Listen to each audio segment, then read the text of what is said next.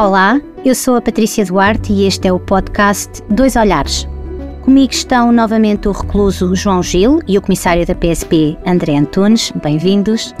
Depois de um primeiro episódio em que ficámos a saber o que conduziu cada um dos meus convidados às circunstâncias em que se encontram atualmente, hoje vamos falar sobre a vida nos bairros. Não os bairros em que tudo decorre de forma mais ou menos ordeira, mas os bairros problemáticos dominados por gangues e onde a polícia só entra à força.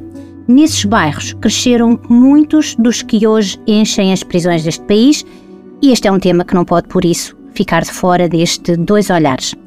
Antes disso, vamos conhecer os bairros em que nasceram o João e o André. João, em que bairro cresceu? Antes de mais, Sra. Patrícia, boa tarde. Eu sou comissário, boa tarde. Boa tarde. E a toda a gente, boa tarde. Eh, eu cresci no bairro do Armador, que fica situado em Marvila, eh, em Chelas, Lisboa. E tive uma infância muito boa e foi nesse bairro que eu cresci até a altura, até à data de vir preso. Como é que é o ambiente do bairro? Eh, É um ambiente muito bom, onde vivem várias comunidades de indianos, eh, brancos, negros, ciganos, onde vivem toda a gente, eh, onde nós eh, se damos como uma família e ajudamos mutuamente uns com os outros. Eh, Estamos socialmente bem uns com os outros. É um bairro problemático, naquele sentido em que, em que eu falei há pouco? Uh, aquele sítio que você está a falar há pouco é um bairro problemático? Não, não é um bairro problemático. Todos se damos bem na base do respeito e respeitamos uns aos outros. André, onde é que cresceu? Eu, eu, eu sou natural de Abrantes, portanto, eu cresci num bairro, eh, um bairro residencial, um bairro citadino, digamos assim, eh, no coração da cidade, portanto, muito perto do, do centro, no centro da cidade. Um, pronto, apesar de, daqui de alguns anos que me separam de- de- do, do João em termos de idade, portanto, eu tenho, salvo 12 anos a mais que o João, mas a minha infância eu diria que foi muito saudável também, portanto, eu cresci naquele, naquele ambiente eh, residencial, portanto, é um bairro de, de casas, portanto, as pessoas vivem ali tranquilamente, é, é muito periférico ao centro da cidade, e, e cresci numa família protetiva, bastante protetiva, mas ao mesmo tempo que abria espaço para alguma liberdade, portanto, eu cresci neste regime, digamos assim, que considero saudável e, e tranquilo. Os bairros em que falamos neste programa são aqueles em que, como eu já disse, muitos reclusos cresceram e aqueles em que a polícia é frequentemente obrigada a intervir. E isto leva-me à, à pergunta: até que ponto o bairro, ou seja, o meio em que se nasce ou cresce, marca ah, e define o que somos? Eu diria que define em grande medida, porque eh, nós somos aquilo que somos, não é? E nós eh, crescemos à base de um critério eh, basilar, não é? Da, da- espécie humana, que é a imitação, não é? Portanto, nós, nós somos por imitação. Eu sou grande parte daquilo que sou hoje porque imito padrões de que fui eh, habituado a, a conviver. Portanto, eu imito coisas certamente que, que, que obtive do meu pai, do meu avô, da minha mãe. Portanto, nós somos por imitação, não é? Portanto, o bairro, eh, nessa medida, eh, eu tenho eh, a plena convicção de que influencia em grande medida aquilo que nós somos enquanto adultos, enquanto homens e mulheres eh, sociais. Nos bairros ditos problemáticos, ou, ou nos bairros eh, considerados problemáticos, eh, se calhar isto, isto tem um, um exponente ainda mais intenso, não é? porque a desqualificação social que se repercute nas pessoas que vivem nesses bairros e que desqualificação social não no sentido pejorativo, porque é o que acontece, portanto há ali, digamos que uma, que uma subversão daquilo que é eh, o grau de socialização das pessoas que ali vivem, repercute-se nesse habitat é? e, e- e contribui eh, para tornar ainda mais visível o, o fenómeno da, da segregação social, portanto o facto de estarem ali estigmatizados num bairro dito problemático. É? João, Claro. concorda? Ah, o ambiente do bairro marca e define aquilo que, que cada um de nós é? Eu tenho que discordar um pouco com o Sr. Comissário André. Eu acho que não é o bairro que nos marca, mas a nossa família que nos marca. Como o Sr. Comissário André disse, nós somos uma fotocópia de quem nós admiramos e quem mais, queremos. Em todos os bairros existem pessoas boas, más, mais boas e menos boas. Eh, Eu cresci num seio familiar muito protetor, segui um caminho eh, exemplar, onde sempre trabalhei, onde meus avós sempre trabalharam, meus pais sempre trabalharam. Estive na hora errada onde errei, que me fez vir parar à prisão. Mais uma vez, eu torno a dizer, foi aquele rixa na, naquele estabelecimento comercial. Não foi eu ter crescido num bairro cujo diga que é problemático ou não, onde vi droga, onde vi, por vezes, algumas confusões, que me fez ser uma pessoa assim. E a pessoa que eu sou hoje tem tudo a ver com a minha família. E eu acho que hum, nesses bairros, cujos bairros que nos descaracterizam mais, sermos um bairro problemático, eh, eu acho que já vem da família, já vem de famílias e não do bairro. Há pessoas do bairro que conseguem vencer e serem pessoas bem-sucedidas dentro do bairro. Ou seja, a família é mais importante que o bairro. Claro que sim. E eu até ia mais longe, não é? Portanto, o bairro, uh, vamos lá ver, há lá famílias normais, Exatamente. com problemas normais, com dificuldades normais, com rotinas normais. Portanto, no, o bairro não tem que estar obvi- obrigatoriamente conotado com uma ideia negativa. E essa é uma questão interessante e leva-nos aqui para uma outra questão que tinha para vos fazer, que é como é que vivem nesses bairros ditos problemáticos as pessoas que têm um comportamento socialmente aceitável? Como é que convivem bons e maus, digamos assim, para facilitar a linguagem? Uhum. Pronto, eu diria que talvez eh, tem, que haver, tem que haver ali um, pontos de confluência, não é? Porque as pessoas para estarem no mesmo espaço têm que o partilhar, não é? O, o bairro é um espaço de partilha também, não é? São pedaços da cidade e, e como pedaços da cidade que são, vivem nos bairros pessoas que se encontram na cidade, sejam como o João disse, brancos, negros, africanos, ciganos, indianos, marroquinos, não interessa. Portanto, as comunidades têm que conseguir coabitar. Agora, de que forma é que as pessoas que estão por bem conseguem lidar com as que acabam por, por não estar por bem ou por cometer eh, determinado tipo de, de ilícitos? Eh, talvez eu, eu arrisco-me a dizer que, em alguns casos, há aqui se calhar a ideia de submissão. Ou seja, se o global prevarica, eu tenho que me, de alguma forma, subsumir à maioria para conseguir sobreviver, não é?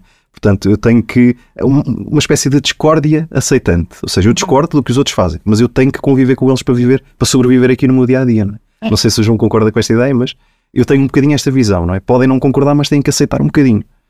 João, Não é fácil. Uh, sim, uh, tenho, neste caso tenho que concordar completamente aqui com o Sr. Comissário André.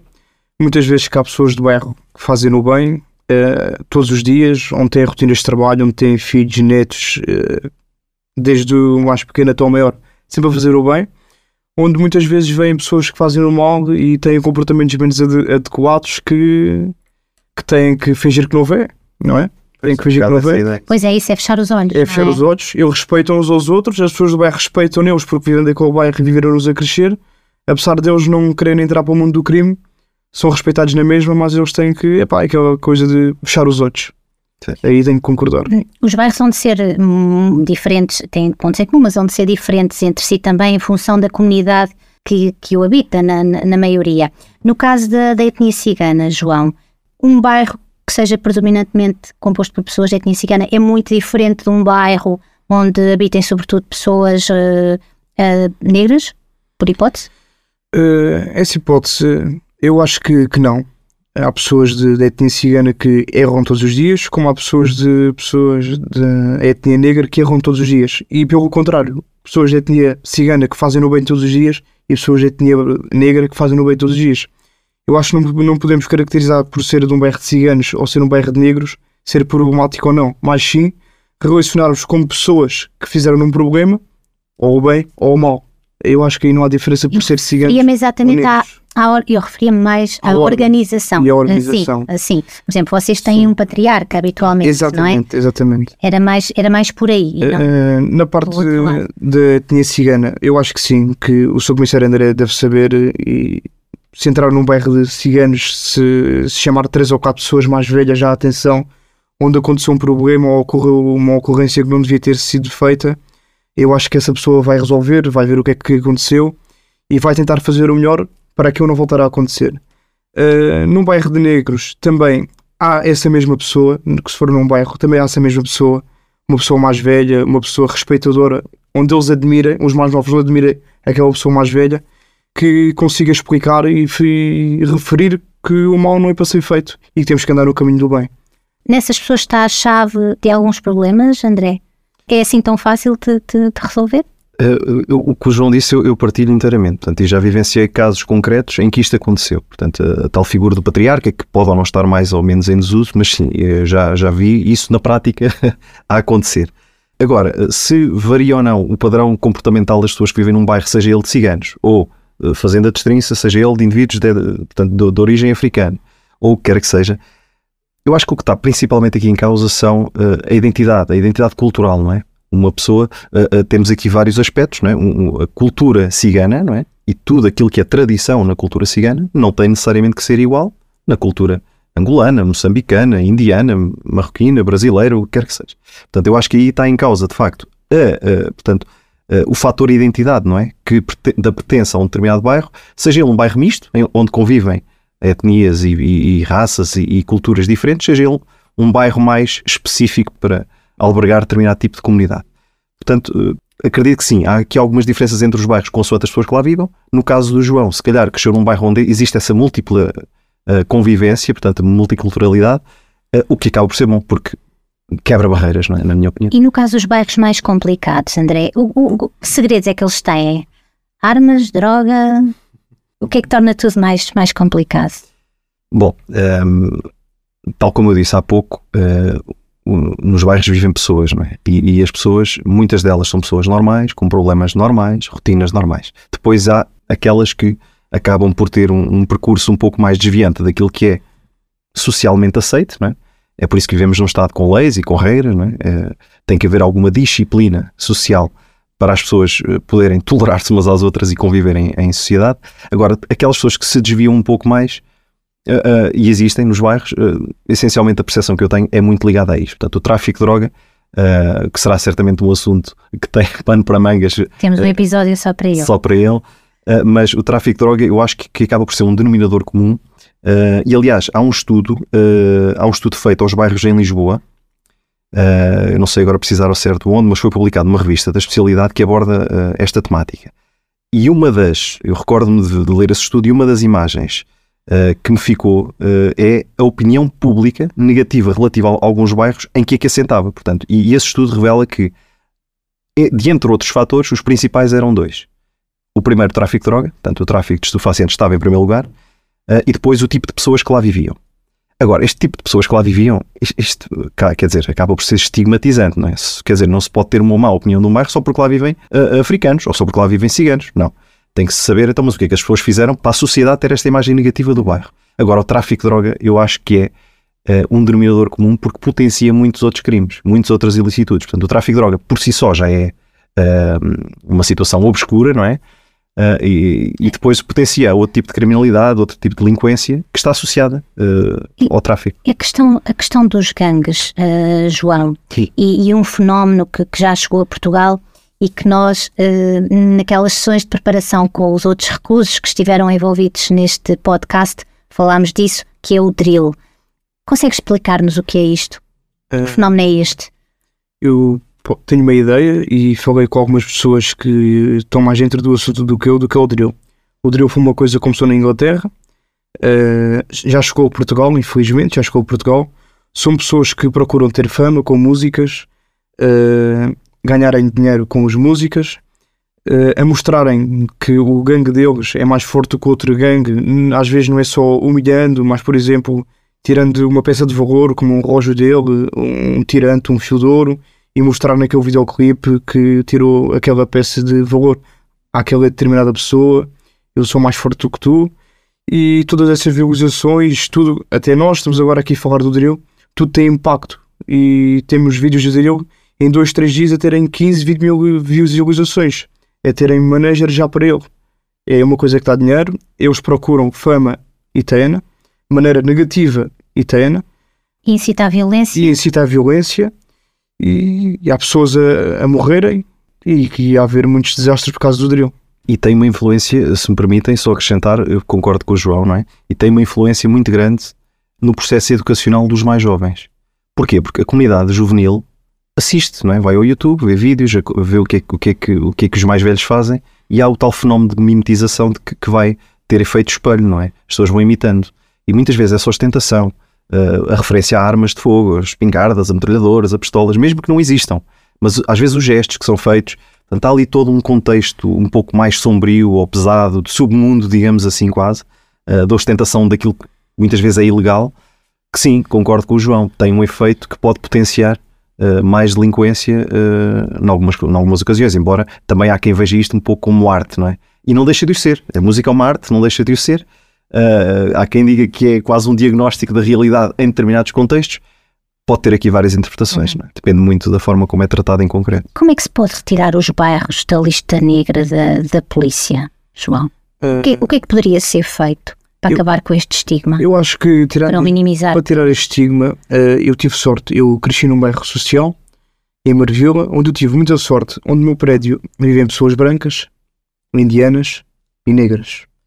Eh, eu, quando da minha segunda precária, a minha vizinha é uma mulher com cerca de 80 anos, onde me viu no segundo andar, e quando me viu chorou porque ela viu-me crescer. Abraçou-me, eh, esteve comigo, eu fiz natação com um colega meu que ele era de indiano, onde fizemos a escola todos juntos. Porque lá vai o que eu digo, nós não podemos eh, tirar os bairros para as pontas de Lisboa, para as pontas do Porto e juntar lá só uma certa e determinada comunidade. Temos que juntar toda a gente, pessoas brancas, pessoas indianas, pessoas ciganas, duas, três pessoas de cada etnia ou cada comunidade, que é para crescermos em sociedade. E aí vai parar mais o crime e vamos ter mais a proximidade com a polícia e eu acho que vai baixar a criminalidade. André, Eu acho que era uma coisa que deveríamos fazer. É isso, é isso. No fundo, é, é desconstruir aqui alguns estigmas que existem, não é? Eh, uns com razão, outros nem tanto. Eh, e essa desconstrução de- desses estigmas, eh, no fundo, assenta num trabalho de parte a parte, não é? Não é só a polícia que tem, de alguma forma, de mudar a percepção do bairro, não é? Lá do senso, do bairro, mas também o bairro tem de mudar a percepção da polícia. Eh, E, portanto, isto, isto, como é que isto se faz? Não, não tenho a resposta certa para isto, mas não é, sei que não é um trabalho fácil. Mas acredito numa coisa: acredito que isto se faz, se calhar, muito graças a pessoas como o João. Porquê? Porque é uma pessoa que está aqui a dar o corpo às balas, digamos assim, ahm, no fundo, a expor a sua, a sua vivência, a sua história de vida, o seu estado atual, não é? E eu acredito que ele tem uma esperança, que é mudar qualquer coisa, não é? Quebrar, quebrar barreiras, criar pontos, é isto que estamos aqui a fazer. Eu acho que se- talvez seja por aí que se consegue esse trabalho de, de mudar um pouco a imagem eh, dos bairros e da polícia e da interação de ambos. Mas eu acredito que isto se muda com pessoas como o João e como o André. Hoje ficamos por aqui. Obrigada eh, aos dois pela frontalidade com que têm respondido às minhas perguntas. Obrigada a si que nos está a ouvir. Pode seguir este podcast no site do Região de Leiria e também nas plataformas Spotify, Google Podcasts e Apple Podcasts. Voltaremos os três com outros temas para conversar muito em breve.